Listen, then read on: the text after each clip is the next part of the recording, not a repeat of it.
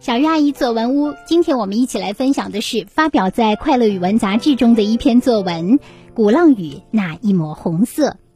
小作者呢是厦门市思明区大同小学五年级的陈怡轩，指导老师吴立威。今天我随着厦门日报社小记者团再次踏上鼓浪屿这块热土。沿着革命先烈的足迹，探访革命遗迹，聆听红色故事，重温鼓浪屿那段红色的记忆。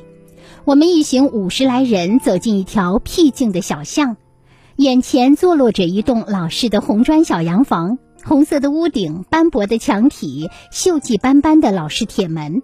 它就是中共福建省委机关旧址虎巷八号。我们肃立在小楼前，静静聆听讲解员姐姐讲述她那段不平凡的往事。一九三零年的六月，一个指挥全省革命斗争工作的省委机关悄悄搬到了这处僻静的小巷。当时的省委书记罗明等革命工作者就隐居在这里。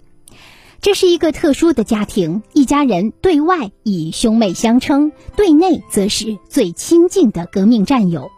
他们冒着白色恐怖的危险，在这里秘密开展革命工作。为了解放厦门，为了中国革命的胜利，他们前仆后继，英勇斗争。听着听着，我对这条毫不起眼的小巷肃然起敬，脑海里思绪万千。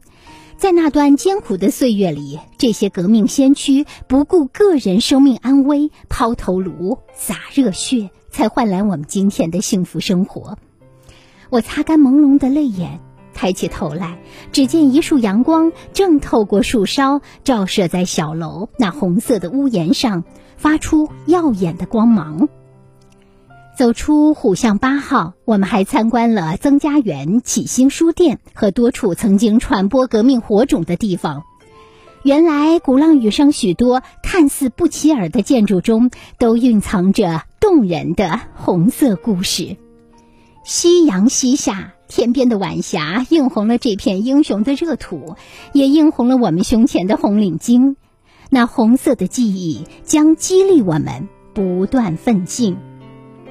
好的，以上就是陈怡轩同学的作文《鼓浪屿那一抹红色》。接下来有请吴林老师来点评这篇作文。小作者的这篇文章行文流畅，以红色文化为主线，贯穿全文。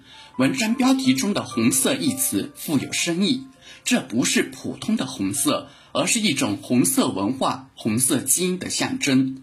文章开篇开门见山，交代清楚自己当天跟着小记者团重新踏上鼓浪屿这块热土，去重温革命先烈那段红色的峥嵘岁月。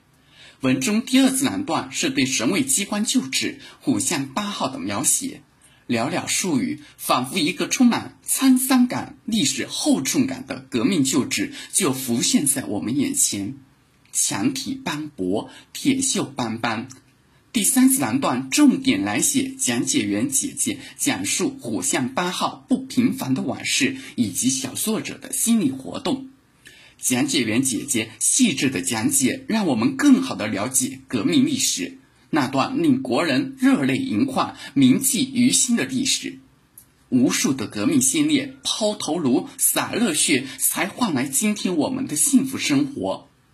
我们缅怀先烈，是希望自己能够继承革命先辈的优良传统，刻苦学习，积极进取，为祖国的美好明天做出自己的贡献。革命先烈的英雄故事不但感动着我们，也激励着我们新一代中华儿女砥砺前行。